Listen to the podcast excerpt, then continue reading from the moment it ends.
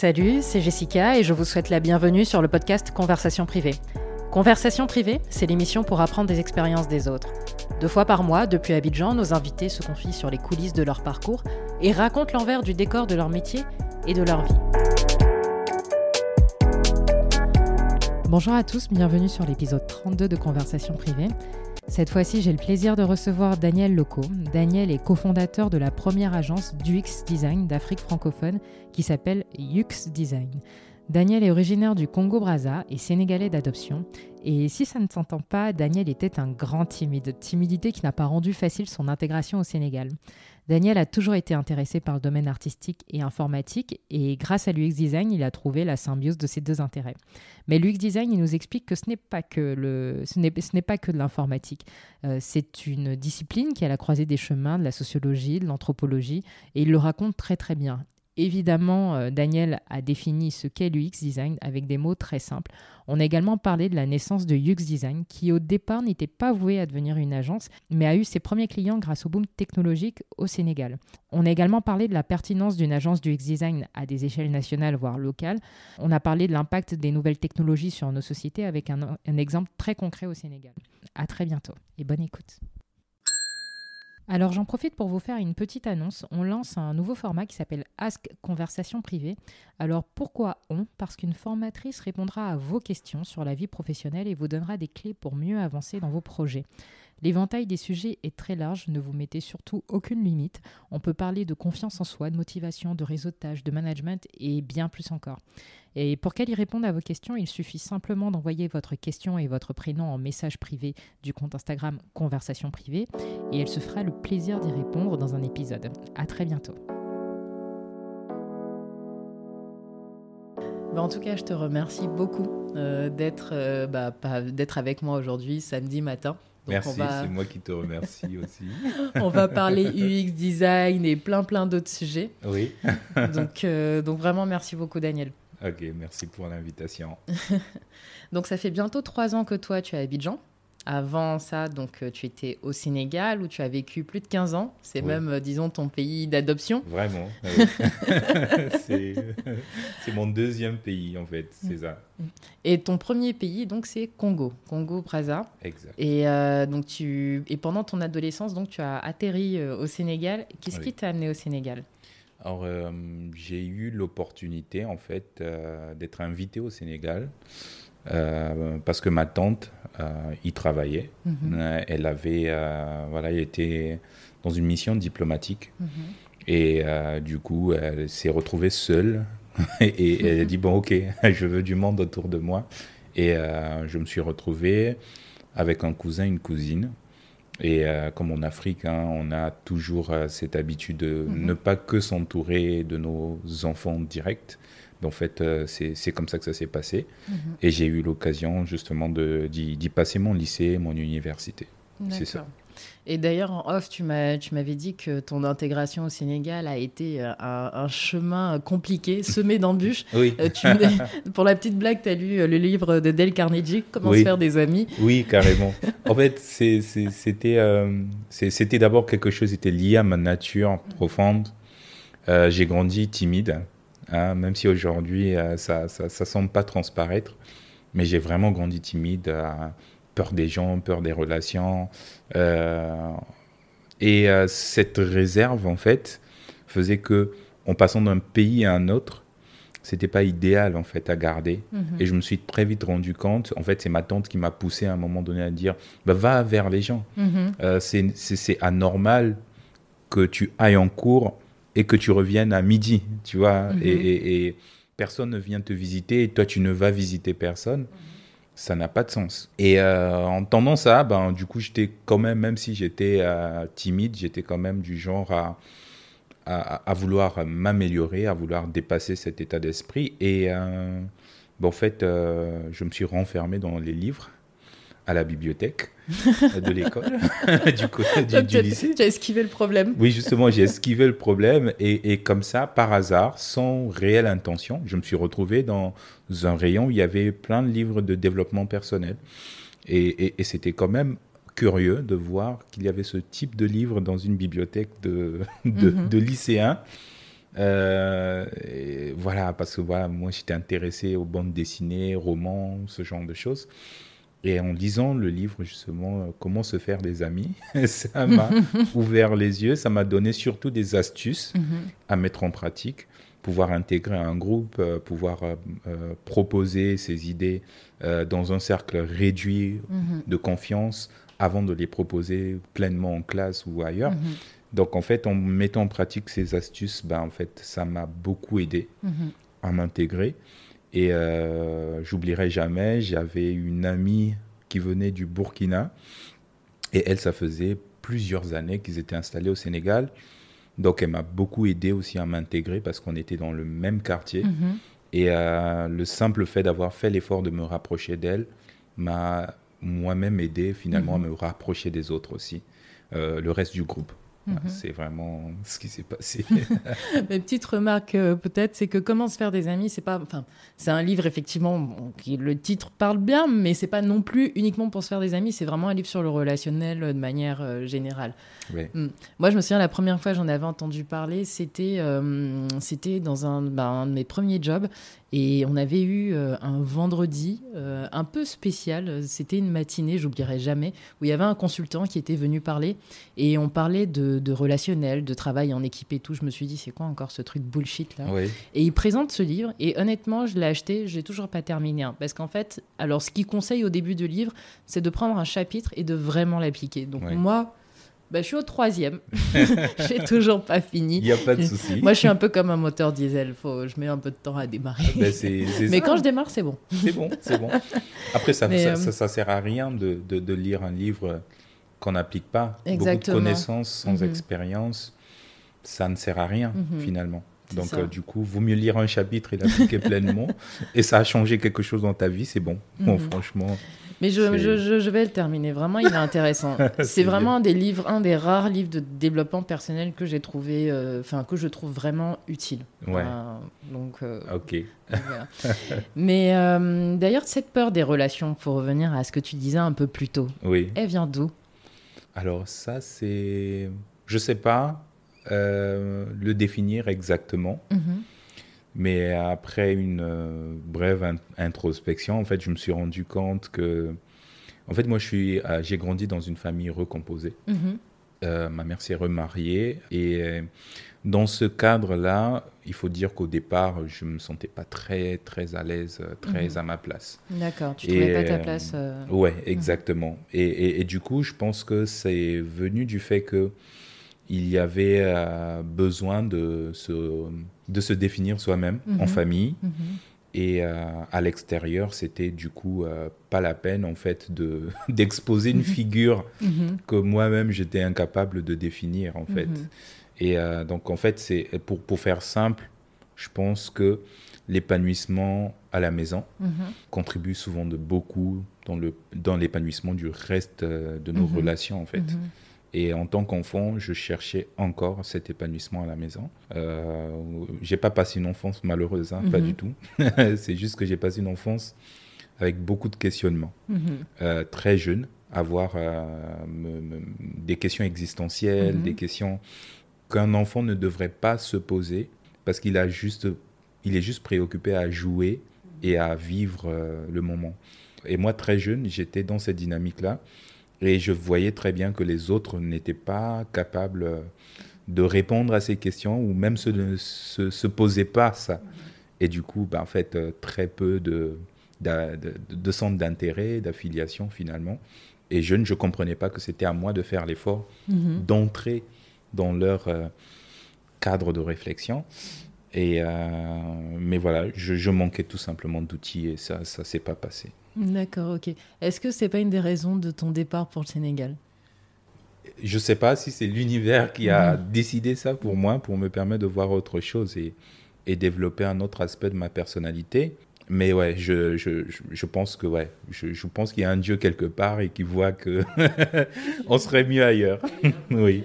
Et justement, enfin, on a parlé un peu plus. Euh, Enfin, dans ton intégration, il y a cet ami qui t'a aidé, mais il y a une qualité qui t'a énormément aidé à t'intégrer, c'est ton sens de l'observation. Est-ce que tu pourrais nous donner un exemple? Euh, Quand j'arrivais au Sénégal, euh, j'étais lycéen Et ce qui se disait Mhm. des Sénégalais, c'était qu'il y avait beaucoup de préjugés, en fait, Mhm. surtout dans la communauté congolaise à laquelle j'appartenais. Et moi, euh, je me suis donné le défi de ne pas me fier à ces préjugés. Et je, me suis donné vraiment le défi, euh, du haut de, je sais pas, mes, mes, mes 15-16 ans, d'observer par moi-même euh, comment est-ce que les Sénégalais se comportaient avec moi. Et voilà, d'en tirer finalement une forme euh, de, de, de, de mode de fonctionnement propre à moi. Et c'est dans ce cadre-là, en fait, que ben, en fait, j'ai eu le temps de voir euh, dès le lycée, en fait, quels étaient euh, les... Comment est-ce que, comment est-ce que, par exemple, les jeunes s'occupaient en dehors des heures de cours? Et euh, j'ai fait l'effort d'aller vers eux. Donc, par exemple, il y a une anecdote au lycée, je, je me suis rendu compte qu'il y avait des jeunes qui avaient monté une cantine euh, entre eux. Vraiment, des, des, il y avait six amis de, tout, de toujours. Je, je sais pas, ils ont fait l'école primaire ensemble, ils ont grandi et ils étaient inséparables. Et c'était genre euh, parmi, euh, c'était, les garçons les plus populaires de la classe. Et moi, j'étais timide. Bah, du coup, j'ai, fait l'effort d'observer, de voir en fait qu'est-ce qu'ils faisaient, euh, quelles étaient les activités autour desquelles ils se retrouvaient pour pouvoir justement renforcer leurs liens. Et une activité, c'est qu'ils faisaient une cantine. Et là, c'était pas pour devenir riche, mais c'était pour bouffer. ils faisaient une cantine et à la fin de la semaine, ils allaient dans, ils se, ils se tapaient un bon restaurant et ils se, voilà, ils se ciraient la panse et c'était super. Donc j'ai dit bon, ok, je vais entrer dans ce jeu. J'ai demandé, euh, je me suis rapproché d'un- d'un- D'un d'une des personnes, d'un de des membres, et Mhm. puis au fur et à mesure, ils m'ont intégré à la cantine et c'était super. Donc finalement, c'est parce que j'ai pu voir qu'il Mhm. y avait cette activité-là et que finalement, ça a été une porte d'entrée pour moi. D'ailleurs, c'est une qualité qui aujourd'hui ben, te sert énormément dans ton métier. Euh, J'espère. euh, tu travailles dans l'UX design. Oui. Euh, comment est-ce que tu es entré dans cet univers-là? Comment est-ce que tu, tu as, tu as- tu as eu tes premiers contacts avec l'UX et l'UI design? Oui, Ah, c'est très intéressant parce que, en fait, j'ai toujours été euh, intéressé par le domaine, euh, on va dire, artistique. Enfant, je, je dessinais j'aimais tout ce qui se rapportait à l'art et j'ai même dit à- une fois à ma mère, bah, moi je veux devenir dessinateur. Je vais aller à l'école des beaux-arts. Ma mère m'a- lancé un regard et m'a dit Franchement, ceux qui vendent des tableaux, ils, ils s'en sortent pas si bien que ça. Et, Mhm. et- et à la fin, ben, j'ai dit bon, Ok, je vais faire des études normales. Euh, donc en fait, j'ai toujours été attiré par le domaine artistique. Et euh, en 2010, il va se passer quelque chose d'intéressant pendant les vacances. Je suis à l'université. Et à ce moment-là, euh, je, je m'ennuie et, et je vais juste m'inscrire dans un cours d'introduction à l'infographie. Et là, je trouve ça génial parce que j'aime ce qui se passe. C'est que j'étais j'étais euh, en première année de mathématiques, physique et informatique. L'informatique me plaisait. Et d'un autre côté, l'art me plaisait. Et je voyais, je découvrais l'infographie qui mettait les deux ensemble. L'art euh, et puis, euh, et puis l'informatique. Donc, cette première expérience m'a beaucoup plu de pouvoir travailler sur un ordinateur, Mhm. mais pas forcément sur un- dans un domaine en tant que codeur, mais plutôt dans un domaine artistique. Mhm. Et plus tard, avec ma formation en informatique, en développant des applications, en fait, je me suis rendu compte qu'il y avait un autre domaine qui était justement euh, l'UX design. Et dans ce domaine, justement, il y avait une dimension artistique sur la partie UI et une dimension euh, purement euh, informatique euh, sur, sur, voilà, sur les aspects conceptuels de- de- d'une application. Et, et- et j'ai vraiment aimé Mhm. migrer vers ça. D'ailleurs, même on est en train de rentrer dans la définition. Si tu devais expliquer à un enfant qui a 6 ans, Oui. euh, C'est quoi l'UX design et l'UI design? Qu'est-ce que tu lui dirais? Alors, c'est, difficile Mhm. parce qu'en fait, je lui dirais peut-être que euh, l'UX design, c'est un peu comme euh, l'architecte qui conçoit les, plans de la maison, qui étudie la faisabilité, euh, l'orientation du soleil, Mhm. euh, le, la ventilation. En fait, finalement, conçoit le bâtiment d'un point de vue architectural. Et lui, design, euh, designer, euh, c'est un peu le décorateur d'intérieur, celui qui va venir meubler la maison, mhm. euh, changer, donner des couleurs, mhm. apporter de l'émotion en fait finalement mhm. à la maison. D'accord. Et donc toi, parce que ça, je ne l'ai pas dit au début, mais tu es cofondateur donc de UX Design, qui est euh, la première agence africaine du X. Et ce qui est intéressant avec euh, la création de votre entreprise, c'est qu'en fait, vous avez commencé simplement par des workshops. Il n'y avait pas d'intention euh, de création d'entreprise, ça s'est fait, disons, naturellement. Alors, comment est-ce que, bah, bon, parce que vous faites des workshops, des formations, vous vous rendez compte qu'il y a un besoin, il y a une demande. Et puis, ben, vous avez votre premier client. Comment est-ce que vous avez votre premier client? Ça, c'est intéressant. Et du coup, en fait, juste corriger, pas forcément la première agence en Afrique, mm-hmm. plutôt en Afrique francophone, particulièrement en Afrique de l'Ouest. Et euh, francophone, c'est ce qui s'est passé, c'est que on n'avait pas du tout la vocation de créer une mm-hmm. agence au départ, parce qu'on était un groupe d'amis qui voulaient en fait créer une communauté, communauté dans laquelle on parlerait de design.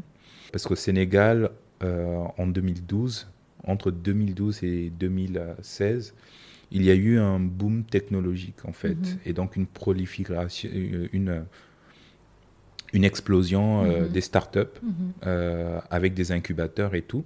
Donc le contexte faisait qu'il y avait beaucoup de gens qui parlaient de développement, de gestion de projet, mais personne ne parlait du X sur ces produits digitaux. Et donc le but de la communauté, c'était de ventiler les méthodologies, les outils euh, du X pour que les gens en fait arrivent à créer de meilleurs produits parce qu'on avait bien conscience qu'on avait besoin que les produits soient adaptés euh, mm-hmm. et, suffisamment agréables finalement pour faire rester mm-hmm. les utilisateurs.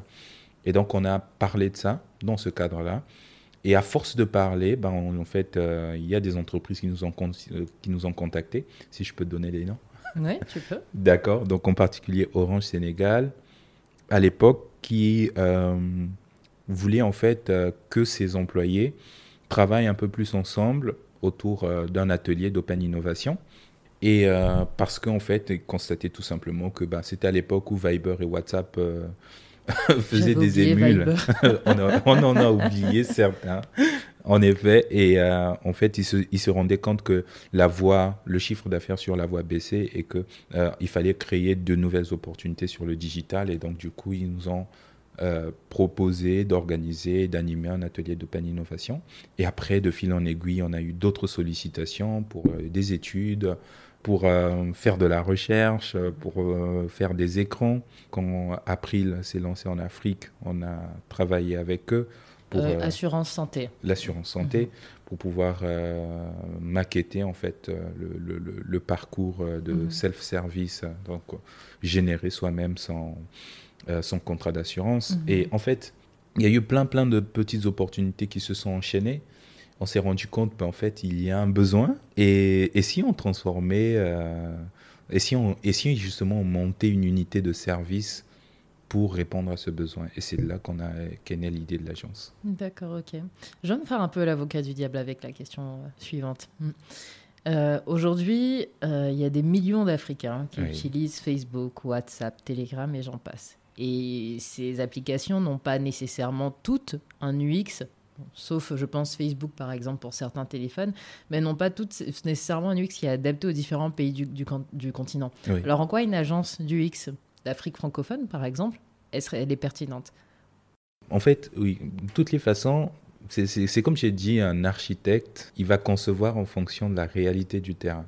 Euh, donc, euh, si on veut construire au Sénégal ou en Côte d'Ivoire, on est en Côte d'Ivoire, euh, c'est beaucoup plus intéressant de prendre un architecte ivoirien que de dépêcher un architecte de la Hollande, par mhm. exemple. Même si euh, les principes restent les mêmes, euh, mais il y a peut-être des réalités, une, une certaine accoutumance aux matériaux, aux méthodes et à l'organisation des projets qui n'est pas la même. En fait, c'est justement cette spécificité-là qui est une force et qui doit être continuée à, être cultivée. Par exemple, nous, notre, notre, notre vision idéale de ce métier en Afrique, c'est pas d'avoir euh, de grosses boîtes de design Mhm. qui soient des multinationales. C'est plutôt d'avoir des plein de petites boîtes euh, de design qui soient réellement spécialisées et réellement localisées. Donc c'est vraiment ça.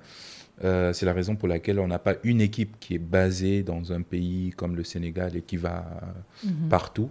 On a des équipes un peu partout, comme je t'en ai parlé, euh, dans, dans chaque pays, parce qu'on voit la valeur qu'apportent des gens qui ont la réalité locale. Mhm. C'est- fou. Mhm. En fait, la, dif- la différence est juste énorme. en fait. D'ailleurs, en parlant de réalité locale, il y a aussi la réalité de vos cibles, des cibles différentes pour les produits. Un produit agricole ne sera pas le même que ce que vous avez fait pour l'assurance santé April. Oui. Euh, et je sais que, par exemple, les, je, moi, je retrouve souvent certaines choses, c'est que quand on travaille dans un domaine, surtout où on a accès à Internet, on teste des innovations, euh, ce qui n'est pas forcément le cas des populations qui sont ciblées oui. euh, par, des, par les projets qui développent. Comment est-ce que... alors la question que je, je me demande, c'est que vous travaillez dans l'UX, vous testez beaucoup d'innovations, vous êtes des early adopters, et puis en fait, vous devez produire, vous devez faire des produits pour des personnes qui peut-être ne savent pas lire ou écrire, ou n'ont pas du tout la même euh, manière de... ou sont moins tech, euh, tech friendly, enfin sont moins euh, Ouais. voilà, en contact avec la technologie. Comment est-ce que vous, dans vos études, jusqu'à la livraison du produit, euh, vous, parvenez à éviter euh, d'être ethnocentré ou bien d'avoir des biais, par exemple des biais de sélection, euh, c'est-à-dire sélectionner des populations qui ne sont pas représentatives de votre produit. Comment vous évitez ces biais qui peuvent bah, justement fausser, un projet et son résultat? Oui. Ben, en fait, merci. La question est, est, est- est à la fois complexe et intéressante. Ben, en fait, c'est. Ce qui se passe, c'est que en, début de projet, le Mhm. plus important, c'est de savoir qui sera réellement le bénéficiaire de ce projet. C'est toujours difficile à définir de manière précise au départ, si surtout il n'y a pas un, un, un- un passif, un, historique en fait avec le projet. Mais ce qu'on fait, c'est la première des choses, c'est qu'on va sur le terrain. On, on a des hypothèses qu'on émet et on va sur le terrain pour valider les hypothèses. Est-ce que euh, finalement notre utilisateur c'est bien celui qu'on a imaginé. Ou est-ce qu'il y a des informations complémentaires qui nous échappent effectivement et qu'on doit prendre en, prendre en compte Et en fait, aller sur le terrain pour confronter ces hypothèses, c'est l'une des choses qu'on fait souvent. Et, et- et- et toujours. Et, euh, et après, ça nous permet au, fil du temps d'affiner euh, notre connaissance de, des cibles et finalement se retrouver avec euh, les, les- les bonnes. Ok. Est-ce que c'est déjà arrivé qu'un des UX researchers, donc euh, des personnes qui font des recherches, des études euh, pour, dans, dans- dans votre agence, est-ce que ça leur est arrivé, ben, quand elles ont démarré, de, ben, de tomber dans les pièges de ces fameux biais-là, par exemple? Est-ce que tu as un exemple? Oui. Je sens que ça va être sympa. Alors, en fait, comme on est une agence, déjà, il faut savoir qu'on a, euh, on, on a, un, on a un fort respect des demandes clients. c'est c'est- ça qui est intéressant, c'est que euh, lorsque le- ton client te dit voici mon utilisateur, ben en fait, euh, et si tu lui dis ben, est-ce qu'on peut faire une étude pour réellement vérifier que c'est lui, euh, parfois tu es, rebuté en fait par un Mhm. non. C'est déjà arrivé, euh, je, je cherche une anecdote, c'est déjà arrivé euh, que nos researchers, ben, par exemple, il y est arrivé en fait lors d'un projet qu'on faisait pour euh, des jeunes au Sénégal. Je ne donnerai pas le nom du projet, Mhm. s'il n'est pas encore live. Et c'est juste qu'il est arrivé en fait dans ce projet d'avoir défini, hein, en tout cas, euh, le client avait déjà fait une première étude pour identifier ses cibles. Mhm. Et euh, ces cibles, lorsqu'on les avait invités en atelier pour pouvoir euh, justement vérifier si les besoins que le client avait définis euh, correspondaient euh, réellement à ce, ce- voilà, ce que eux aussi ils attendaient, on s'est tout de suite rendu compte qu'en fait, euh, que ce n'étaient pas les bons interlocuteurs. Tout simplement parce que les insights n'étaient pas exploitables. Et, lorsqu'on est confronté à un client qui te dit c'est dans cette direction que je veux aller, donc avec telle personne, et que la personne en face de toi ne semble pas confirmer cette direction, il y a quand même quelque chose de, de biaisé derrière. Et, donc, du coup, c'est vrai que c'est des projets qui sont difficiles à terminer, à réaliser, parce que finalement, il y a une dissonance entre ce que vous avez découvert et ce que le, le, le, client vous demande de faire. Et ben, en fait, c'est beaucoup de diplomatie pour gérer mhm. ça.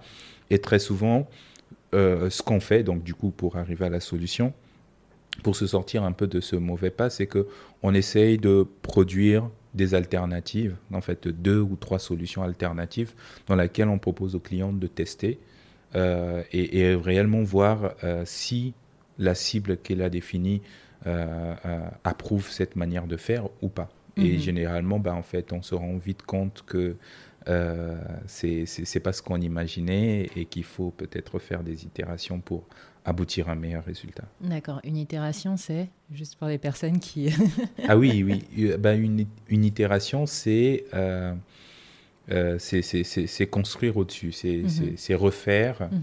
euh, c'est améliorer, pour mhm. dire les, les, choses simplement, c'est améliorer une proposition. Euh, alors c'est là où c'est intéressant parce que quand tu parles de ça, on se rend compte, et on en avait parlé un peu avant, c'est que euh, l'UX design, c'est le croisement de plein de disciplines. Euh, c'est de la sociologie, c'est de l'anthropologie, puis j'en passe. Enfin, vraiment, c'est vraiment... Enfin, il faut être très curieux et, et, je pense que tu peux venir de plein de domaines différents et pouvoir faire lui et, et, tu peux faire en fait de l'UX design. D'ailleurs, vous avez dans votre équipe une qui était sage-femme et aujourd'hui qui est UX researcher. Oui. Euh, moi, j'ai découvert le métier de UX researcher hein, en faisant des recherches sur vous. Hein. Parce que j'en parle comme si je sais déjà, mais en fait, c'est tout récent. Ah, bah, c'est bien. Justement, on communique beaucoup pour que les gens sachent de quoi il s'agit. Et c'est intéressant de voir comment euh, les nouvelles technologies en fait peuvent impacter la société, mais aussi comment la société impacte finalement la construction euh, d'une plateforme. Et tu avais donné un exemple super intéressant de l'impact de la technologie sur la société au Sénégal. Est-ce que tu pourrais le partager avec nous? On est, on, est vraiment dans une société euh, où la production de biens et de services explose en fait. Mhm.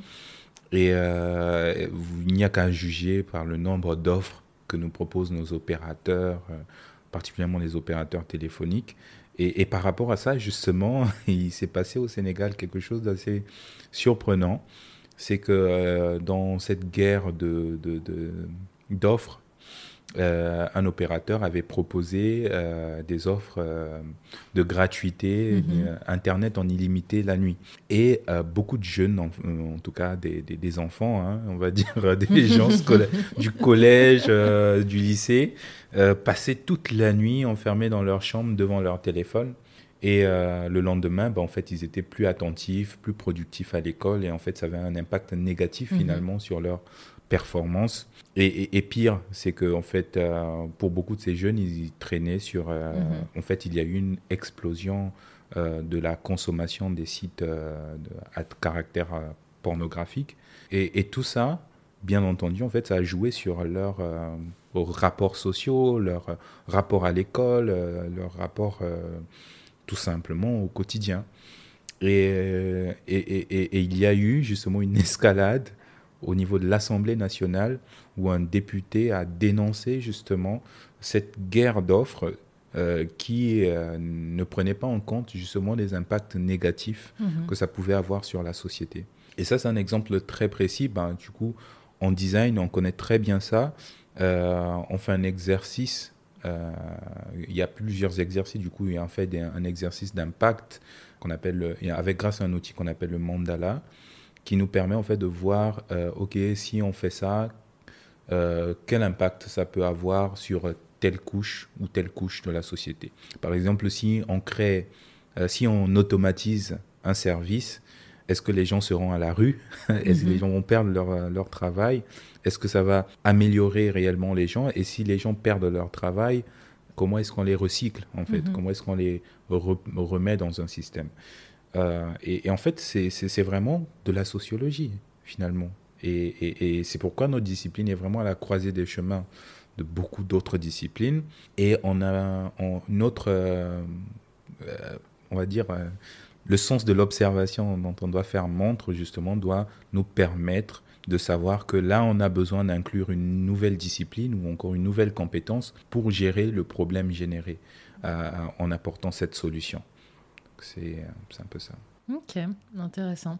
Bon, de toute façon, on a vu ça avec, euh, par exemple, l'ubérisation euh, et plein, plein d'autres, euh, plein d'autres plateformes qui, ont, qui ont quand même bouleversé, qui ont bouleversé des marchés, des secteurs. Mhm. Donc, donc très intéressant. alors, on va venir au Covid. C'est le, le, sujet qu'on traîne depuis maintenant deux ans et demi. Oui. oui. Alors, tu dis que, euh, enfin, sur votre médium, j'ai trouvé que euh, le corona vous a beaucoup challengé. Ça vous a amené à reconsidérer beaucoup de choses en donc cette année-là, donc plutôt 2020. Hein, euh, c'est là où vraiment la pandémie a eu un impact chez tout le monde.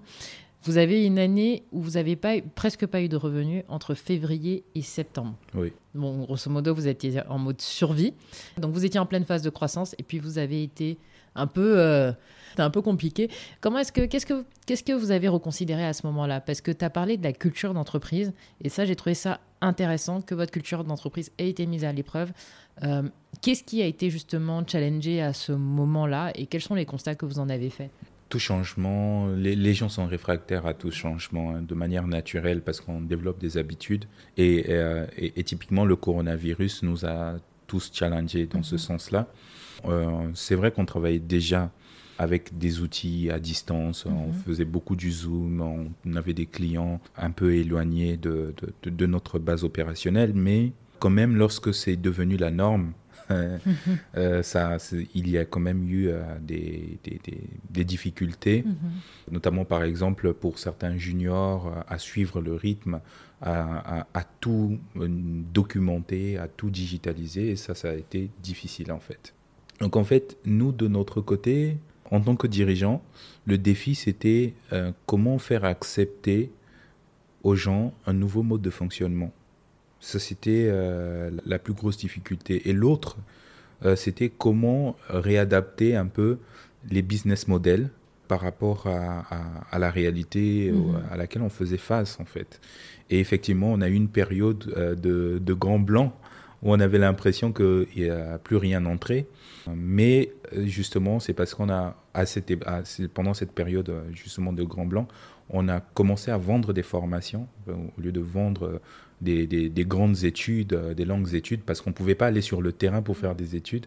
Bah, du coup, on a réadapté tout un module de formation qu'on a mis complètement sur des outils en ligne et on a commencé à vendre ce, module de formation. On a déjà en interne la UX Design Academy mm-hmm. qui vend des formations mais c'était des formations de 3 à 6 mois en présentiel, un peu longues et tout ça. Donc du coup, on a réadapté tout ce dispositif qu'on a orienté vers les entreprises.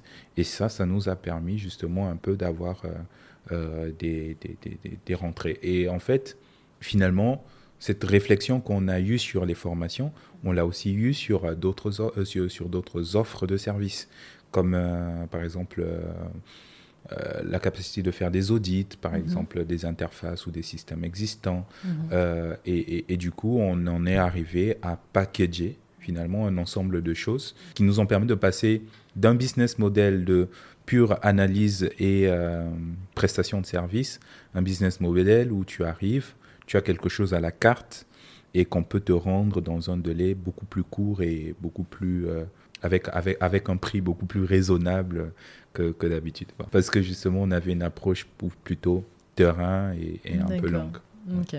Euh, donc en fait, le Corona, ça a été deux.